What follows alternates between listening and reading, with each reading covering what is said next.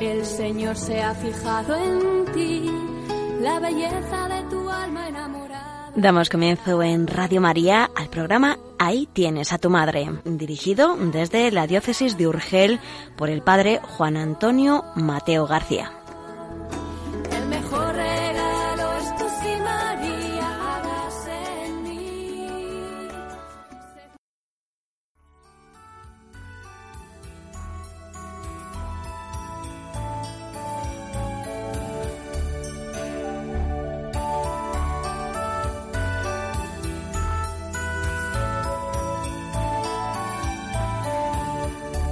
Estimados en María, bienvenidos al programa Ahí tienes a tu madre.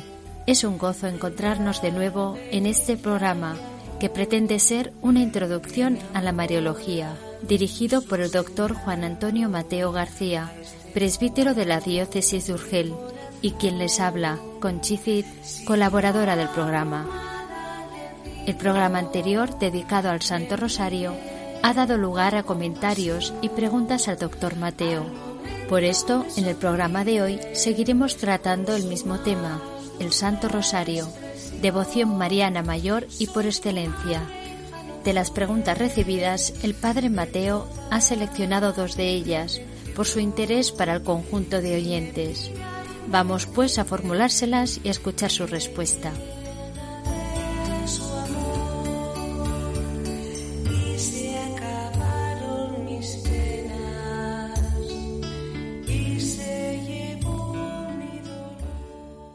Buenos días, doctor Mateo. Una de las consultas que nos ha llegado a través del correo electrónico del programa Ahí tienes a tu madre arroba radiomaria.es dice así ¿Por qué se modificó el rezo tradicional del Santo Rosario añadiendo los misterios de luz? ¿No era suficientemente completo? ¿Hay que rezarlo necesariamente así o podemos seguir usando el esquema anterior de los quince misterios? Muy queridos oyentes, de las preguntas que he recibido sobre el rezo del Santo Rosario, probablemente esta sea una de las más importantes y de interés para el conjunto de oyentes y devotos del Santo Rosario.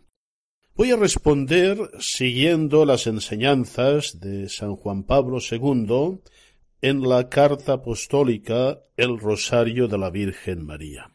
Hay que decir, como perspectiva de fondo, que el rosario es sobre todo un método de contemplación, un método para contemplar, para penetrar con María en el misterio de Cristo, a fin que este misterio salvífico produzca todos sus efectos en nuestra vida. San Juan Pablo II advierte acertadamente que el Santo Rosario como método debe ser utilizado en relación al fin y no puede ser un fin en sí mismo. Es una expresión privilegiada, por supuesto, de la necesaria devoción a la Santísima Virgen que forma parte constitutiva de la fe cristiana. Pero nos advierte San Juan Pablo II que, como método, el Santo Rosario no debe infravalorarse, dado que es fruto de una experiencia secular, y dice que la experiencia de innumerables santos aboga en su favor, es decir, no es un método más ni un método cualquiera. También nos dice el Santo Pontífice que esto no impide que pueda ser mejorado, y en esta perspectiva de mejora se orienta la incorporación en el ciclo de los misterios de la nueva serie de los misterios de luz, junto con algunas sugerencias sobre el rezo del rosario que el Papa propuso en aquella carta apostólica. Nos dice que hay que comprender el Santo Rosario en sintonía con las exigencias de la vida cotidiana, de nuestra vida cristiana, y advierte que de otro modo existe el riesgo de que esta oración no sólo no produzca los efectos espirituales deseados, sino que el rosario mismo, con el que suele recitarse, acabe por considerarse como un amuleto o un objeto mágico, con una radical distorsión de su sentido y su cometido. Y ciertamente estas palabras del santo pontífice son una triste realidad en muchas personas que llevan el rosario colgado en el cuello como un amuleto sin saber cuál es su significado y a veces en expresiones muy poco decorosas. Volviendo a los misterios de, luz del rosario, el Papa advertía que en esta forma de enriquecer el rezo del rosario eh, se dejaba libertad tanto a los individuos como a las comunidades para rezar el rosario como quisieran. Es decir, no es una, una cuestión obligatoria, como no es obligatorio en sí mismo el Santo Rosario tal como enseñaba el Papa Pablo VI. Pero es bueno que escuchemos lo que nos dice San Juan Pablo II sobre esta incorporación que sin duda es oportuna. Leo algunos puntos de la carta apostólica El Rosario de la Virgen María. Dice así De los muchos misterios de la vida de Cristo, el Rosario tal como se ha consolidado en la práctica más común, corroborada por la autoridad eclesial, sólo considera algunos. Dicha selección proviene del contexto original de esta oración que se organizó teniendo en cuenta el número 150, que como saben es el mismo número de los salmos. No obstante, para resaltar el carácter cristológico del rosario, dice San Juan Pablo II, considero oportuna una incorporación, que si bien se deja a la libre consideración de los individuos y de la comunidad, les permite contemplar también los misterios de la vida pública de Cristo desde el bautismo a la pasión.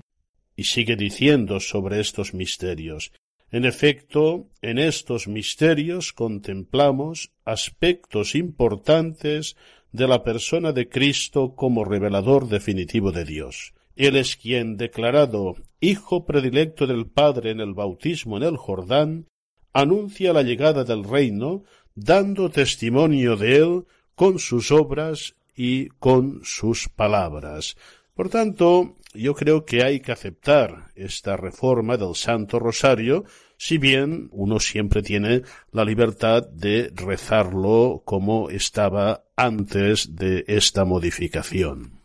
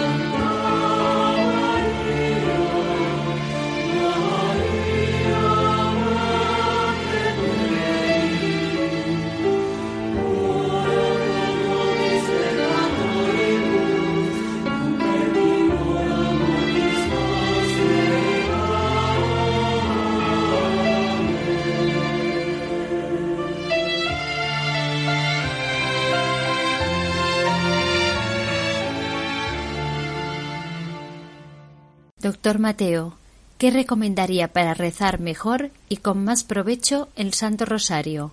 La carta apostólica El Rosario de la Virgen María de San Juan Pablo II sin duda es el documento del magisterio más reciente de la Iglesia que más nos puede ayudar a penetrar en el sentido profundo del Santo Rosario y por supuesto a mejorarlo, a rezarlo como debe ser rezado.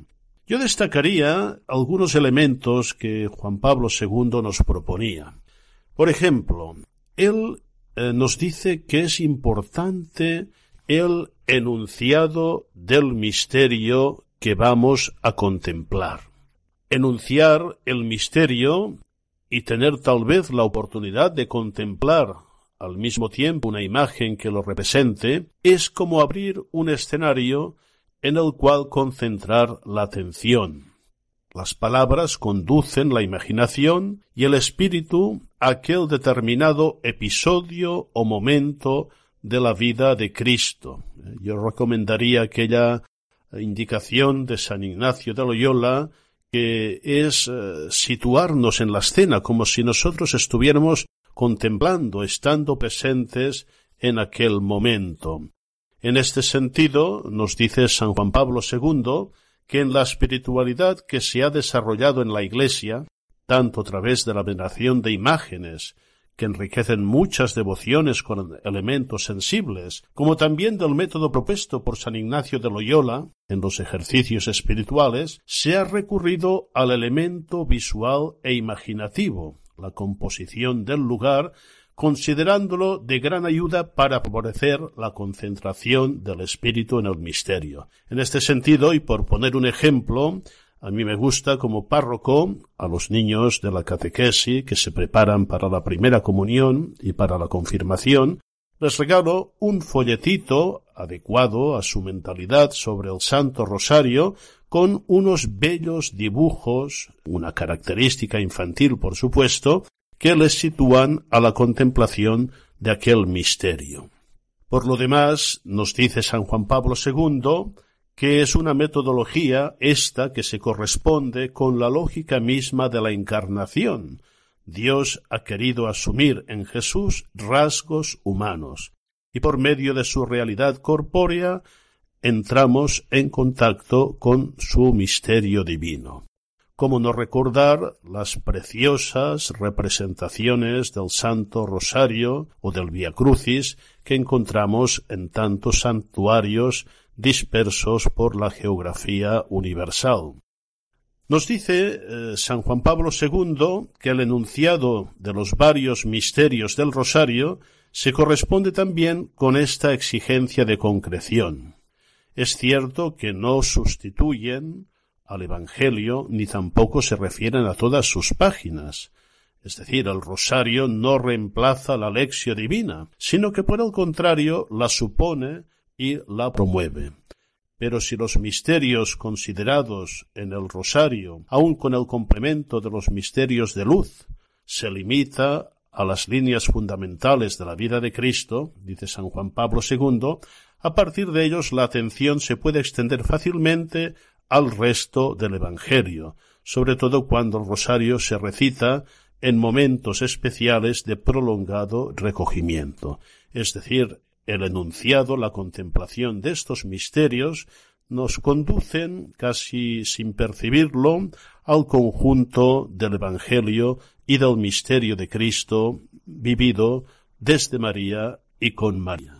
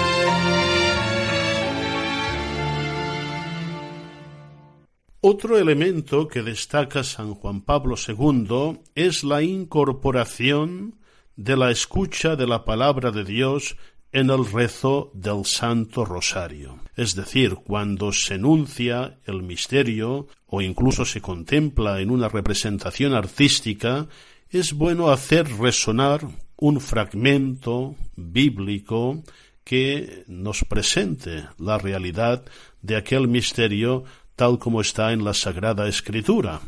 A propósito de esto, dice San Juan Pablo II que para dar fundamento bíblico y mayor profundidad a la meditación, es útil que el enunciado del misterio siga la proclamación del pasaje bíblico correspondiente, que puede ser más o menos largo según las circunstancias. Es decir, puede ser a veces una frase o un, pequeño párrafo o un texto más amplio según eh, se reza el Santo Rosario con una perspectiva de más o menos tiempo. Nos dice el Papa que, en efecto, otras palabras nunca tienen la eficacia de la palabra inspirada y que ésta debe ser escuchada con la certeza de que es palabra de Dios pronunciada para hoy y para mí. Y acogida de este modo, la palabra entra en la metodología de la repetición del rosario sin el aburrimiento, dice el Papa, que produciría la simple reiteración de una información ya conocida. No, no se trata de recordar una información, sino de dejar hablar a Dios. En alguna ocasión solemne y comunitaria, dice el Papa, esta palabra se puede ilustrar con algún breve comentario.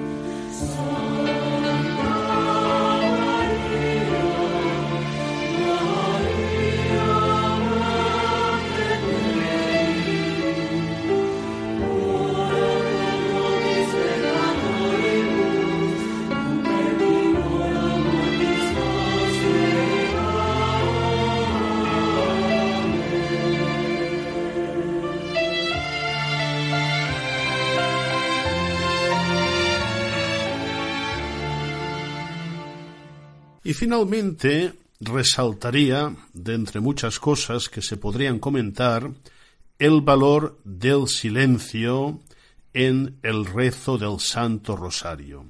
Creo que es un elemento muy importante y que sí que puede llegar a ser una mejora en el rezo de tantas personas y de tantas comunidades que no le dan la importancia que debería tener.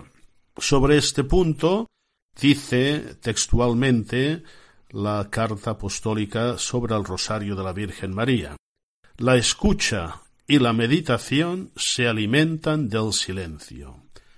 Es conveniente que después de enunciar el misterio y proclamar la palabra, esperemos unos momentos antes de iniciar la oración vocal, para fijar la atención sobre el misterio meditado.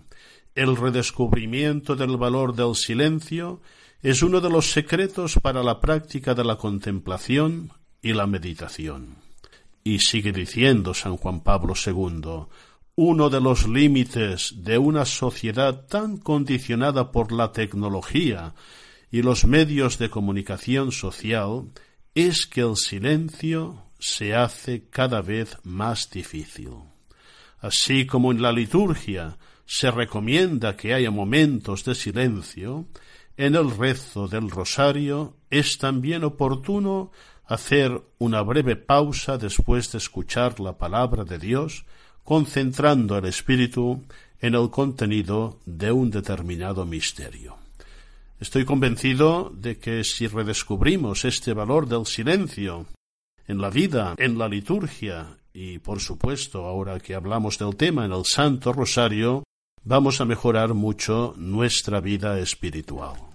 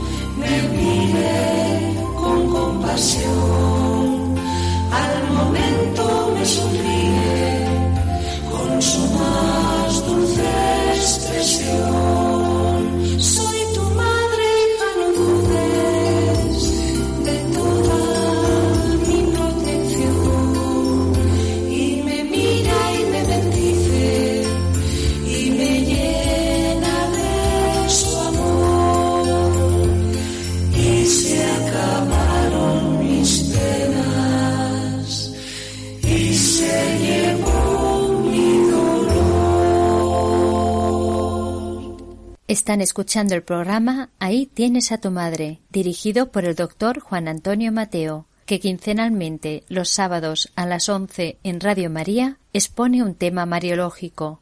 En el día de hoy continúa el tema del programa anterior, dedicado al rezo del Santo Rosario. Vamos a escuchar en la segunda parte de nuestro programa cuatro fragmentos seleccionados de la carta apostólica El Rosario de la Virgen María del Papa San Juan Pablo II. Podrán advertir los oyentes que voy insistiendo mucho en este documento y me gustaría que estos, podríamos decir, aperitivos del mismo, abran el apetito de todos a leer, a estudiar, a profundizar esta magnífica carta apostólica por sus enseñanzas sobre el Santo Rosario.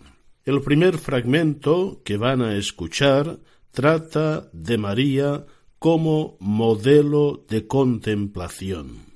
Santo Tomás de Aquino nos decía que en la vida cristiana todo se debe fundar en el contemplata alis tradere, es decir, dar testimonio, entregar a los demás el fruto de nuestra contemplación. Evidentemente de nuestra contemplación de Cristo. María es el modelo insuperable de la contemplación de Cristo, pues como nos dice San Juan Pablo II, nadie se ha dedicado con la asiduidad y añadimos intensidad de María a la contemplación del rostro de Cristo. Ella siempre nos conduce a un conocimiento y amor y a una vivencia más profunda del misterio de nuestro Señor Jesucristo. Una indicación metodológica para acabar. Tengan en cuenta que los dos últimos fragmentos de este documento serán leídos uno seguido del otro como una unidad y precedidos por la misma introducción. Escuchemos atentamente este punto. Carta apostólica El Rosario de la Virgen María. María, modelo de contemplación. La contemplación de Cristo tiene en María su modelo insuperable. El rostro del Hijo le pertenece de un modo especial. Ha sido en su vientre donde se ha formado, tomando también de ella una semejanza humana que evoca una intimidad espiritual ciertamente más grande aún. Nadie se ha dedicado con la asiduidad de María a la contemplación del rostro de Cristo. Los ojos de su corazón se concentran de algún modo en él ya en la Anunciación, cuando lo concibe por obra del Espíritu Santo. En los meses sucesivos empieza a sentir su presencia y a imaginar sus rasgos. Cuando por fin lo da luz en Belén, sus ojos se vuelven también tiernamente sobre el rostro del Hijo, cuando lo envolvió en pañales y le acostó en un pesebre. Desde entonces su mirada, siempre llena de adoración y asombro, no se apartará jamás de él. Será a veces una mirada interrogadora, como en el episodio de su extravío en el templo. Hijo, ¿por qué nos has hecho esto? Será en todo caso una mirada penetrante, capaz de leer en lo íntimo de Jesús, hasta percibir sus sentimientos escondidos y presentir sus decisiones como en Caná.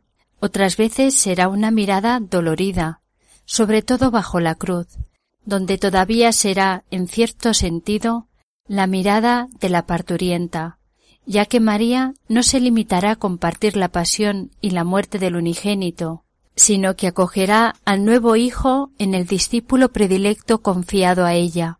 En la mañana de Pascua será una mirada radiante por la alegría de la resurrección, y por fin una mirada ardorosa por la efusión del Espíritu en el día de Pentecostés.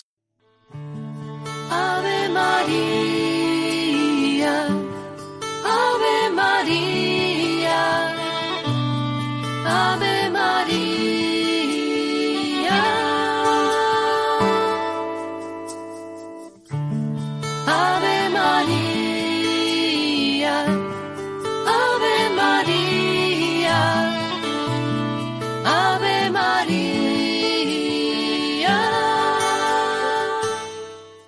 El segundo fragmento de la carta apostólica que van a escuchar trata de los recuerdos de María. Recordar ciertamente es hacer pasar por la mente, pero también hacer pasar por el corazón. María vive mirando a Cristo, nos dice el Papa, y guarda toda su experiencia en su corazón y la medita en el mismo. Cuando recita el rosario, la comunidad cristiana entra en sintonía con este corazón, con esta mirada de María, y nos conduce imperceptiblemente a la mejor contemplación de Cristo. Escuchemos con atención este texto. Los recuerdos de María. María vive mirando a Cristo y tiene en cuenta cada una de sus palabras. Guardaba todas estas cosas y las meditaba en su corazón. Los recuerdos de Jesús, impresos en su alma, la han acompañado en todo momento, llevándola a recorrer con el pensamiento los distintos episodios de su vida junto al Hijo. Han sido aquellos recuerdos los que han constituido, en cierto sentido, el rosario que ella ha recitado constantemente en los días de su vida terrenal. Y también ahora, entre los cantos de alegría de la Jerusalén celestial, permanecen intactos los motivos de su acción de gracias y su alabanza. Ellos inspiran su maternal solicitud hacia la Iglesia peregrina, en la que sigue desarrollando la trama de su papel de evangelizadora. María propone continuamente a los creyentes los misterios de su Hijo, con el deseo de que sean contemplados, para que puedan derramar toda su fuerza salvadora. Cuando recita el rosario, la comunidad cristiana está en sintonía con el recuerdo y con la mirada de María. Dios te salve María, llena eres de gracia, el Señor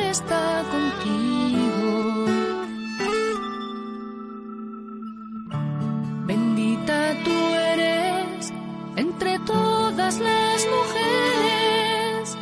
Y bendito, bendito es el fruto de tu vientre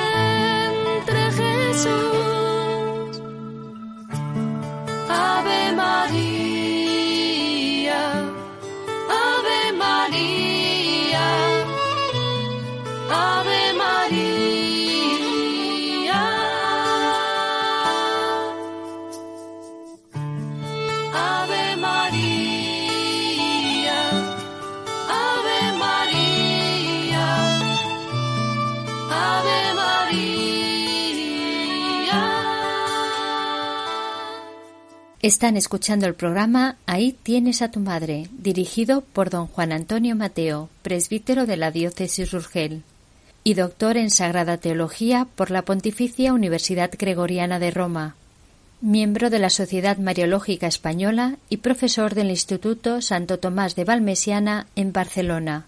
Si desean volver a escuchar el programa, pueden acceder al podcast de la página web de Radio María www radiomaria.es o bien llamando al teléfono del oyente 902 500 518 e indicando sus datos podrán recibir en su domicilio el CD del programa que soliciten.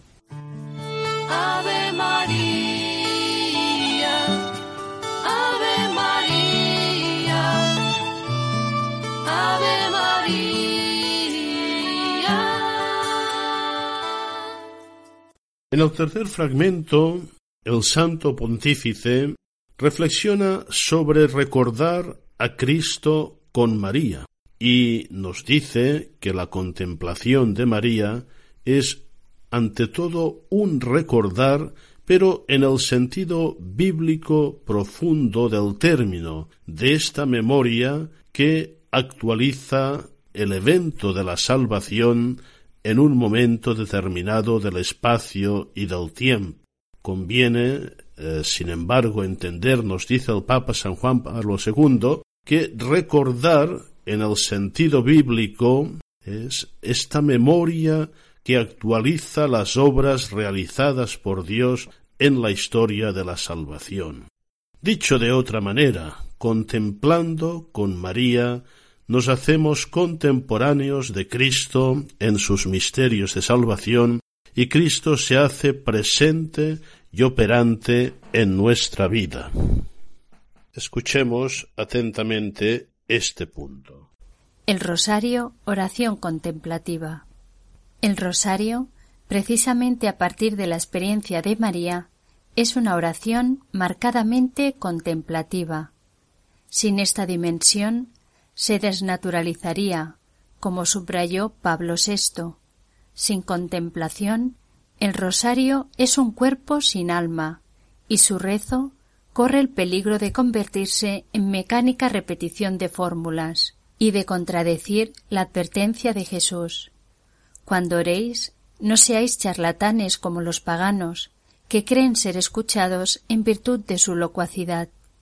Por su naturaleza, el rezo del rosario exige un ritmo tranquilo y un reflexivo remanso, que favorezca en quien ora la meditación de los misterios de la vida del Señor, vistos a través del corazón de aquella que estuvo más cerca del Señor, y que desvelen su insondable riqueza. Es necesario detenernos en este profundo pensamiento de Pablo VI, para poner de relieve algunas dimensiones del rosario que definen mejor su carácter de contemplación cristológica. Yo me siento tan frágil, como vienes a mí? ¿Cómo buscas mi pobreza? Me abandono en tus manos, hágase tu voluntad y proclama, proclama mi alma tu grandeza, mi Señor.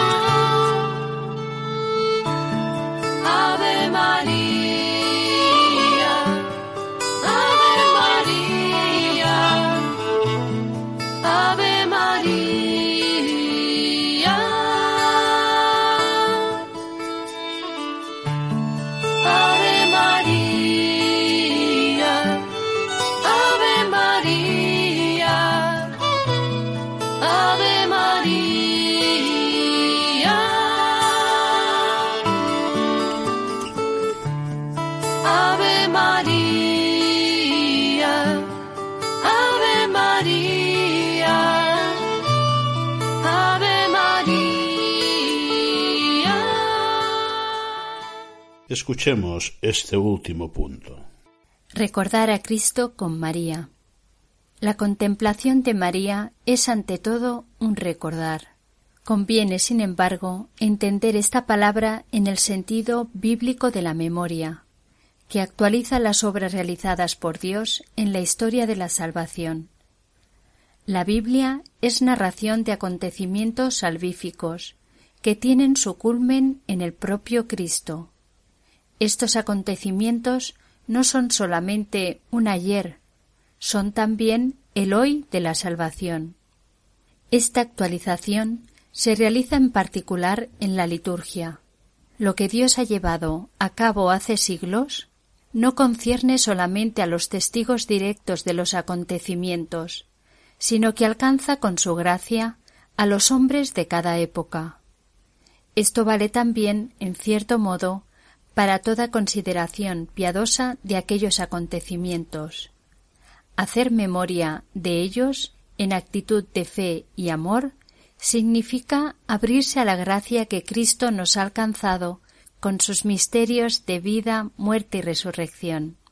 Por esto, mientras se reafirma con el Concilio Vaticano II que la liturgia, como ejercicio del oficio sacerdotal de Cristo y culto público, es la cumbre a la que tiende la acción de la Iglesia y al mismo tiempo la fuente de donde emana toda su fuerza, también es necesario recordar que la vida espiritual no se agota sólo con la participación en la sagrada liturgia. El cristiano, llamado a orar en común, debe, no obstante, entrar también en su interior para orar al Padre, que ve en lo escondido. Más aún, según enseña el apóstol, debe orar sin interrupción. El rosario, con su carácter específico, pertenece a este variado panorama de la oración incesante. Y si la liturgia, acción de Cristo y de la Iglesia, es acción salvífica por excelencia, el rosario, en cuanto meditación sobre Cristo con María, es contemplación saludable. En efecto, penetrando de misterio en misterio en la vida del Redentor, hace que cuanto Él ha realizado y la liturgia actualiza sea asimilado profundamente y forje la propia existencia.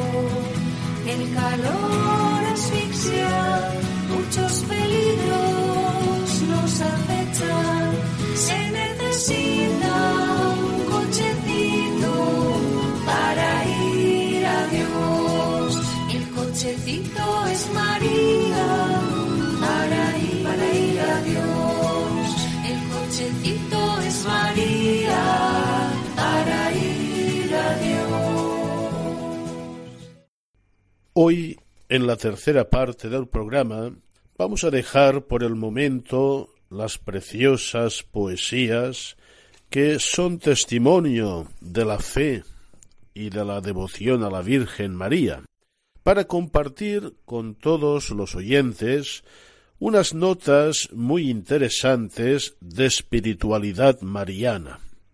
Conservo en mi biblioteca de Mariología un precioso librito que considero una auténtica joya de un gran maestro, el padre José Antonio de Aldama, que publicó en la editorial del Apostolado de la Oración una breve pero suculenta espiritualidad mariana. Voy a compartir con todos vosotros algunos apuntes del capítulo dedicado a la devoción a la Santísima Virgen. Creo que ilustran, completan y profundizan algunas enseñanzas que hemos tenido sobre el Santo Rosario. El primer punto es una distinción muy importante entre la devoción y las devociones. No es un simple juego de palabras. Decía, escribía así el padre Aldama. Nuestra relación fundamental para con la Santísima Virgen se encierra en la afirmación de que es imprescindible en nosotros darle culto, tenerle una verdadera devoción. Y hay que empezar por distinguir bien entre la devoción o culto y las devociones.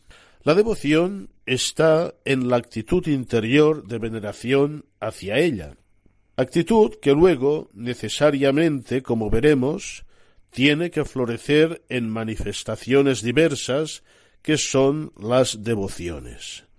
Estas son prácticas, preferentemente externas, que expresan a la manera humana y al mismo tiempo fomentan la devoción interior. Por eso, devoción a la Santísima Virgen no hay más que una, mayor o menor, pero una. En cambio, devociones hay muchas y muy variadas. Esto supuesto, el culto, la devoción hacia nuestra Madre y Señora, no es libre sino necesaria para todo cristiano. Así lo enseñó el Papa Pablo VI, cuando decía el desarrollo de la devoción a la Virgen María, inserto como en la corriente del único culto que merecidamente se llama culto cristiano, porque tiene de Cristo su origen y su eficacia, en Cristo tiene su significación completa y por Cristo, en el Espíritu Santo, lleva al Padre, es un distintivo de la piedad de la Iglesia. En efecto, esa verdadera devoción, en la práctica misma del culto, está manifestando por su nexo íntimo el plan divino de la redención del género humano. De manera que por razón del puesto singular que ocupa María en el plan divino, se le da a ella correspondientemente un culto peculiar, el culto eh, podríamos decir maternal, el culto mariano o el culto de hiperdulía que hemos explicado en otros programas. Sigue diciendo el padre Aldama, igualmente del genuino desarrollo del culto cristiano se sigue necesariamente el progreso concreto de la veneración a la Madre de Dios y destaca tres afirmaciones del Papa Pablo VI en la Mariales Cultus. Primera, el desarrollo de la devoción a la Virgen es un distintivo de la piedad católica. Segundo, lo es así necesariamente, porque, como en el plan divino, María está unida a Cristo por un lazo singular, el culto que a ella se le debe tiene que ser singular también y no se puede prescindir de él. Y tercer punto, por eso cuando progresa en la Iglesia el culto mariano, progresa igualmente la devoción genuina a la Madre de Dios. Todo esto prueba bien que la devoción a la Virgen es necesaria e imprescindible para todo católico.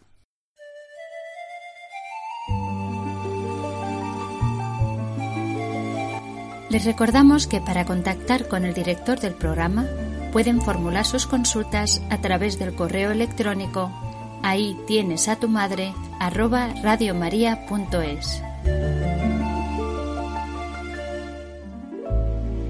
Eres más pura que el sol, más hermosa que las perlas que ocultan los mares.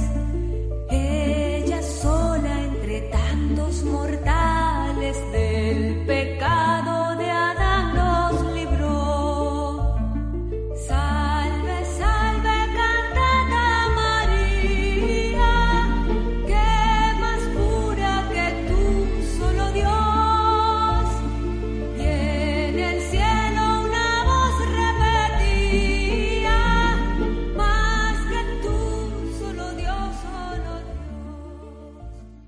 En el segundo apartado de esta reflexión sobre la devoción a la Virgen María, el padre José Antonio de Aldama, hecha ya la distinción entre devoción y devociones, nos explica que no todas las devociones pueden eh, ponerse en un mismo plano. Hay devociones mayores, devociones importantísimas y otras que no lo son tanto. Dice así en este punto. Dando un paso más, afirmamos que si es verdad que las diferentes devociones a Nuestra Señora son libres y no se imponen por sí mismas, sin embargo, eso vale de cada una de ellas en particular, no vale de todas en su conjunto. Es decir, la devoción a Nuestra Señora puede mantenerse aunque no se rece el rosario, o se vista el escapulario, o se haga la consagración mariana, pero quien se empeñase en tener una devoción a la Virgen que no tuviese ninguna manifestación en alguna de sus devociones, tradicionales en la Iglesia o creadas individualmente para él, ese no podría conservar la devoción a Nuestra Señora. La razón es porque no puede concebirse un culto, una veneración, una devoción auténtica, sin alguna forma de expresión concreta que no sea siquiera interior. Y añade, aparte de lo dicho, tampoco todas las devociones marianas tienen en la Iglesia igual valor. Hay algunas que la Iglesia ha recomendado y recomienda con una insistencia notabilísima, así muy especialmente el rezo del Santo Rosario. Por eso es claro que, aunque las devociones, no la devoción, sean libres, todo hijo fiel de la Iglesia tiene que profesar especial estima hacia esas devociones más recomendadas por la Iglesia y no puede, sin más, desentenderse de ellas.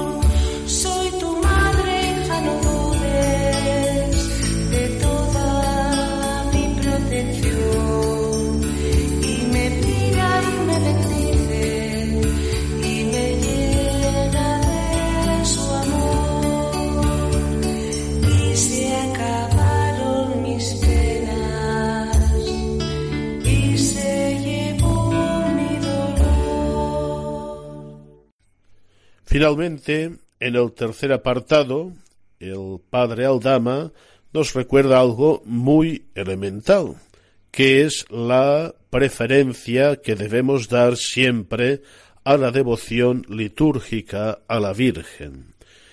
Dice así, entre todas las devociones marianas es preciso dar siempre la preferencia a la devoción litúrgica a Nuestra Señora, es claramente voluntad de la Iglesia, que está explicada muy bien en la exhortación apostólica Marialis Cultus. Allí se recomiendan los textos del misal, del leccionario y de la liturgia de las horas, en los que con tanta frecuencia recurre el recuerdo de Nuestra Señora y, por tanto, eh, nos va introduciendo en su veneración filial, en su alabanza, en el recurso a su protección misericordiosa, en los ejemplos maravillosos de sus virtudes, ejemplar superior de lo que debe ser nuestra propia vida espiritual. De esta manera, viviendo la liturgia, expresamos nuestra devoción mariana.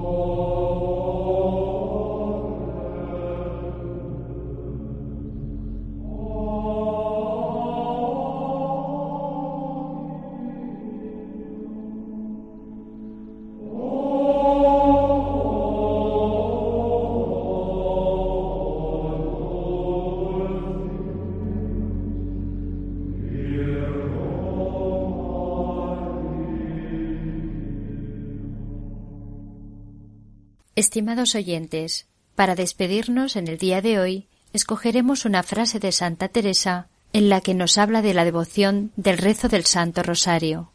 Dice así Procuraba soledad para rezar mis devociones, que eran hartas, en especial el rosario, de que mi madre era muy devota y así nos hacía serlo.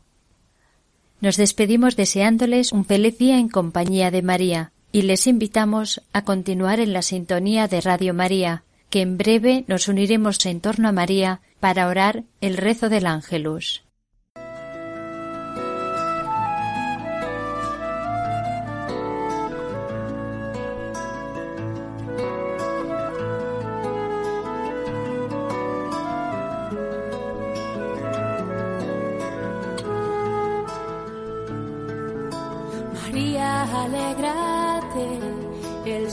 se ha fijado en ti. Finaliza en Radio María, Ahí tienes a tu madre, un programa dirigido desde la diócesis de Urgel por el padre Juan Antonio Mateo García.